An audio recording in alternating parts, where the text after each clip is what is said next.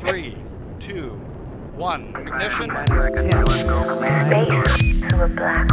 Japan. 佐々木亮の宇宙話。はい。ということで、本日もスペシャルゲストを迎えてゲスト会をお届けしていきたいと思います。本日のゲストは、昨日に引き続き、JAXA 宇宙科学研究所のテニアトラック特任助教をやられている尾崎さんです。よろしくお願いします。よろしくお願いします。はい。ということで、昨日に引き続き、ありがとうございます。ご出演いただいて。はい。こちらこそ 楽しみにしてました。はい。ありがとうございます。ということで、一はい旦、まあ、昨日聞き逃した方もいるかもしれないので、自己紹介いただいてもよろしいでしょうか。はい。あの、紹介いただきました。尾崎直也と申します。はい。あの、私、あの、えっと、専門は、あの、宇宙探査機の軌道設計、あの、道を作るようなことをしてまして、で、えそれで様々な、あの、主に月とか惑星を探査しに行くような、そういうミッションに関わっています。はい。よろしくお願いします。はい。よろしくお願いします。はい。早速なんですが、昨日はコメットインターセプターっていう、もう JAXA の中でプロジェクトの概要っていうところの話が上がっていて、なおかつヨーロッパの宇宙機関 ESA でそれがもう JAXA と一緒に進めていくよっていうところが決定したっていうところまでの、じゃあプロジェクトどんな内容なのかっていうお話を伺わせていただいたんですけど、今回は尾崎さんが今回こうじゃあコメットインターセプターっていうミッションをやられていくっていうところの以前ですね、今時点だったりとか、これまでの研究内容っていうところがどうやってそこに結びついてるのかなっていうところのお話を伺わせていただきたいなというふうに思っております。そうすると自己紹介の中でもお話あったかなと思うんですけど、こう衛星の道を決めていく、軌道を設計していくっていうところが一つ特定の研究分野になるのかなと思うんですが、これって今取り組んでいるっていう状況なのか、これまでもずっとそういうことをやってきて、今のその軌道設計っていうところに至ってるのかっていうあたりのお話を伺いたいんですけど、いかがですか？はい。あの、軌道設計は実は、あの、学部生、まあ、大学院入っ、大学に入って、学部の頃からずっと、この軌道設計研究っていうのをやってきてたんですね。で、ずっとやっていて、あ、で、もともとその、なぜ軌道設計をやり始めたかというと、はい。いろんな、あの、要因があるんですけど、軌道っていうのは、例えば数学や物理っていうのはかなり活かされる分野で、うん僕自身数学物理っていうのはすごく、あの、好きだったこともあって、そういうのが活かせることしたいっていうのがあったことであったり、はいあとは、あの、僕がちょうど大学生だった時に、はやぶさ初号機が地球帰還したんですよね。映画にもなってるやはい、つですね。その頃なんですが、映画になってるやつです。はい。で、あのプロジェクトマネージャーの川口先生っていう先生が、あの、軌道設計を専門にされていて、はいそういうところに、まあ、感化されて、あの、軌道設計研究したいなと思ってやったっていうところはあります。ええじゃあそこから、じゃあきっかけって、はやぶさが結構大きいところがあったんですか？そうですね。はい。えー大きいところありました。かなり。じゃあやっぱ、あれって、はいそういう人の進路を決めてしまうぐらい、逆に言うと、大きなイベントだったっていうことなんですね。そうですね。いや、本当に、はやぶさはやっぱり何がすごいかって本当にいろいろあると思うんですけど、はいあの、一番僕やっぱはやぶさすごいなって思うのは、今まで日本には到底できないと思われていたようなことをやってのけた。まあギリギリな状況だけど、それをギリギリな状況でもやってのけたっていう、その挑戦がはいめっちゃすごいなと思っていて、うーん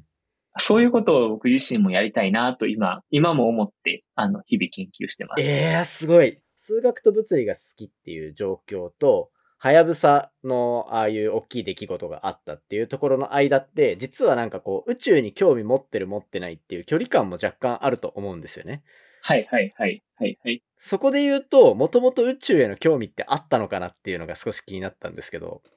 もともと好きだったんですか？ああ、はいはい。こういう話って、あの、話をするときによく聞かれることでもあるんですけど、僕自身振り返ってみると、あの、あのあのまず宇宙オタクではななかったんですよね、別に僕自身。はい。だから、例えばなんか、アポロが着陸したのは何年の何月何日でっていうのを子供の頃から知っていいる人とかいるじゃないですか。いますね。そういう感じの子じゃなくて、はいあの、どちらかというといろんな自然科学が好きなんだけど、その中の一つとして宇宙っていうのがあったっていうのがあって、いろんなところで、節々で、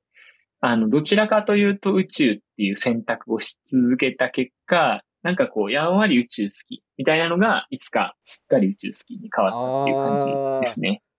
そうなんですね。これって、はい。僕は研究をやっていく中で、なんか自分でもそういうのを解き明かせるんだみたいなところの嬉しさから、うあの逆に宇宙をもっとのめり込んでいった好きになったっていうところがあったんですけど、やっぱ研究通していく中でも、そういう宇宙好き度が増していくイベントって何個かやっぱありました？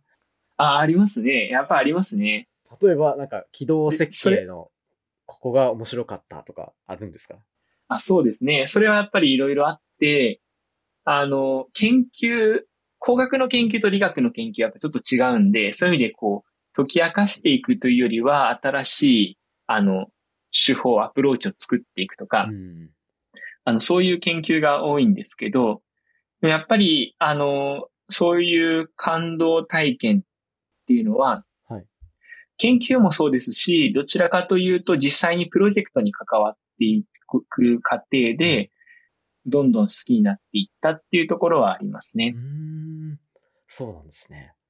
じゃあ、ちなみにこう、はい。軌道設計って、やっぱ研究っていうところの分野にがっつり入ってから、結構学んでいく部分が多いのかなっていうふうに想像してるんですけど、学部生として入ってから、そのままこう、大学院、修士、博士まで行って、今研究員っていう形でやられてっていうところで、いろんな軌道設計だったりとかミッションに関わってきたと思うんですけど、それが今のこう、今やられている研究だったり、コメットインターセプターっていうところだったりっていうのにどうつながっていくかっていうお話ちょっと伺ってもいいですか？僕自身の専門性という意味で、軌道設計の専門性もそうなんですし、もう一つその、あの、実際にその探査機を自分の手で動かしながら開発する、そういう、あの、超小型探査機を自分の、自分たちで開発するっていう、そういうふうな、なんですかね、システムとか言ったりするんですけど、そういうふうな専門分分野も半分持っているような状態で、はい。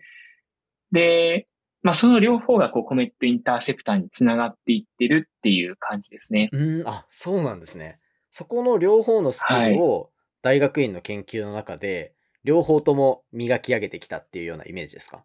あ、はい、そういうイメージですねう。んはい。あ、そういうことなんですね。じゃあそこでこう、例えばどんなミッションがこれまでにあったとかってお話って伺うことできるんですか？あ、はい。あの、東京大学に、あの、学部生からいたんですけど、はいその学部生からいたところで、私がちょうど学部から修士に上がるくらいの時に始めたプロジェクトで、プロキオンっていうミッションがあったんですね。で、これは、あの、50キログラムぐらいのた超小型の探査機で、はい普通の探査機で500キロとかそういう規模なんですけど、まあ10分の1ぐらいのおーじゃあ10分の1。。はいい、探査機で、それを、あの、学生たちが、じまあ自分も含めて学生たちが自分たちで考えて実際に開発して、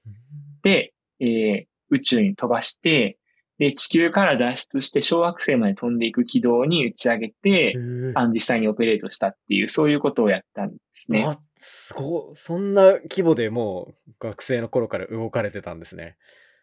そうですね。はい。これ本当にめっちゃ貴重な体験で、はいたまたま、その収集に上がった頃に、はやぶさ2が、あの、そろそろ飛びます。でうん、はやぶさ2が、その H2A ロケットで飛ぶんですけど、その余剰スペースがあるんで、何か、あの、はやぶさ2と一緒に飛ばしたい人手を挙げてくださいっていう企画があって、そこはいで手を挙げてと、作って飛ばしたんですね。ええだから本当に、滅多にない機会でした。確かに確かに。そんだけレアな体験。だって、ミッションをこういうのをやろうっていうところから、と実際にものを作って、もう打ち上げるところまでを学生のうちに体験できたっていうことですよね。そうなんですよね。はい。それ本当に、そこはめちゃくちゃ幸運だったなと思ってます。けえ。そのスピード感を持てる研究室も結構すごいですね。はい、はい。いや、本当そうだと思います。このスピード感っていうのが、あの、学生の時に味わってしまったのが、ちょっと、今思うとこう甘い汁を吸いすぎたなっていうところもあって、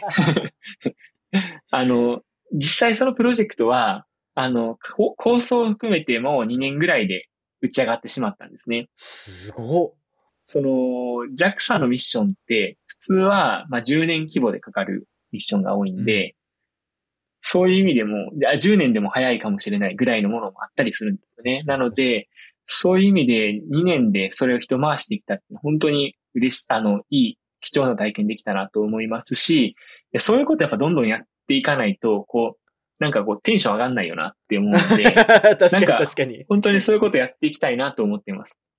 うーん。じゃあその経験があったからこそ、じゃあ今回は、こう自分のキャリアの中で次の新しいミッションの構想も立てて、自分でどんどん引っ張っていくぞっていうところで、コメットインターセプターっていうコンセプトが立ち上がってるっていう状況なんですか？そうですね。コメットインターセプターも実はその流れを汲み取っているところがあって、はい。コメットインターセプターも同様に30キロぐらいの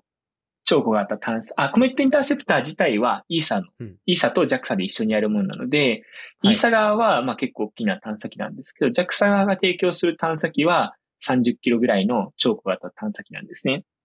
はい。で、その超小型探査機を、を開発するに至ったのは、やっぱりそのプロキオンっていうものを開発してきて、その後、あのいろんな、その後もいくつか探査機を開発してるんですけど、それがこうコメットインターセプターにつながっていったっていう、そういうえー、感じですね。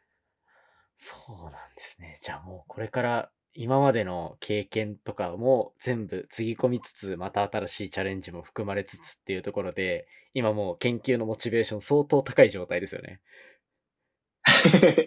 いや、はい、そうですね。はい。はい。まあ、あの、今ちょっと若干こうし、若干こう、レスポンスが、あの、遅れたな、あ、個人的に遅れたなと思ってるのは、やっぱりこう、あの、そのプロキオンは2年ぐらいでやったっていううん話をしましたけど、この小さい探査機って実力ではできてしまうんですよ、そういうことが。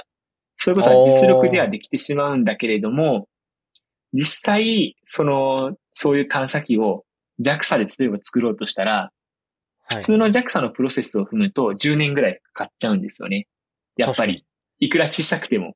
いくら小さくても10年ぐらいかかっちゃうんで、そこをやっぱりなんとか短縮して、クイックにポンポンポンポン飛んで、飛ばしていけるような、そういう世界になんとかしたいなと思っていて、コメットインターセプターを糸口にそういうことができる世界を作りたいと、あの、試行錯誤してます。なんで、なんか、あの、コメットインターセプター自体は、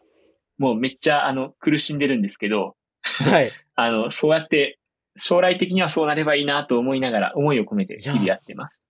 じゃあもう昨日なんか、すごいいろんな細かい話聞いたけど、そもそも JAXA 全体のシステムをこれをきっかけに変えてやろうみたいな、結構こう革命的な思想も一部あるってことですね。そうですね。はい。本当にそういうことしたいと思っうわ、かっこいい。かっこて。いえで一個でも実例があると、やっぱこういうのって、なんだ、前例がないからっていうところで過去の方法を踏襲するっていうことは十分にあるのかなと思ってるので、一個ここで尾崎さんが尽力されたことによって、いや、もう早く打ち上げられる流れあるじゃんってなれば、もしかしたら組織全体の流れも変えられるんじゃないかっていうところを狙ってるってことですよね。あ、まさに、はい。そういうことができたらいいなという、ま、まあ、一つのモデルケースとして、こういうことができて、できました。JAXA でもやっぱりできました。っていうことで、どんどんやっぱりやりましょうっていうふうに持っていきたいなと思ってます。これじゃあもう、微力ながらこうやって PR の形で少しでも背中を後押しできるような形が作れればなと思うんで、あの、もう密着ぐらいの勢いでバックアップさせてもらいます。ありがとうございます。いや、本当に、あそうそういう、あの、形で応援していただけるとめっちゃ嬉しいです。はい。あいや、よかったです。なんかこう、やっぱ、昨日ミッションのコンセプトについて話してもらったんですけど、やっぱそれ自体を全部聞いてもらうっていうのもなかなか難しい話だと僕は思っていて、で、それにプラスで、それの裏に研究者のこんな熱い思いがあるんだっていうところを今回聞けたのが、僕としてはすごい嬉しいなと思って、で、しかも多分聞いてくださってるリスナーの方は、研究者の人ってもうなんか、ものすごく頭のいい聖人君主、超クールみたいな印象を持ってる人が多いんですよ。で、だから僕みたいにいっぱい喋る人がいたりすると、あ、意外となんか喋れる人もいるんですね、みたいなところあるんですけど、この 研究をやってる人がこれだけパッションを持って、情熱を持ってやってるっていうところも、これからどんどん伝えていければなと思ってるんで、もうなんか、語りたいぞってなったらいつでも来てください。あ りがとうございます。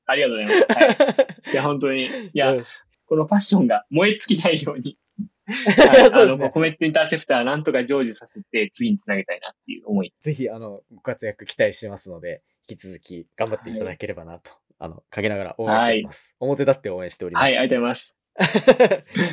はい、はい。ということで、これまでの尾崎さんの研究の流れから、今回のコメットインターセプターでどんなことをしていきたいかっていう、こう、ビジョンだったりっていうところのお話いただいたので、最後、こう、まあ、今回のお話総括してでもいいですし、今やってる研究とかも含め何かお知らせあればよろしくお願いします。はい。あの、今回あの、コメットインターセプターっていう切り口でいろいろお話しさせていただいたんですけど、はい、あの、JAXA の中に他にも面白いミッションもありますし、僕自身が関わっているミッションで、ディスティニープラスっていうミッションがあります。で、これは、はい、あの、JAXA 独自で、まあ、彗星っぽい小惑星を探査しに行こうっていう、そういうミッションになっているんですが、これとディス、このディスティニープラスというミッションと、コメットインターセプターっていうのはかなりこう、シナジーを持っていろいろできたらいいなと思っているんで、ぜひ、あの、ディスティニープラスも、コメットインターセプターも応援してもらえると嬉しいなと思ってます。はい。今回またじゃあ、僕も一人で喋るときにデスティニープラスの話させていただこうかなと思うのと、またこちらのプロジェクトについても機会があればお話に来ていただけたらなと思ってるので、これからもぜひよろしくお願いします。はい。ぜひよろしくお願いします。ということで、今回はゲストとして JAXA 宇宙科学研究所のテニュアトラック特任助教をやられている尾崎直哉さんに来ていただきました。ありがとうございました。はい、ありがとうございました。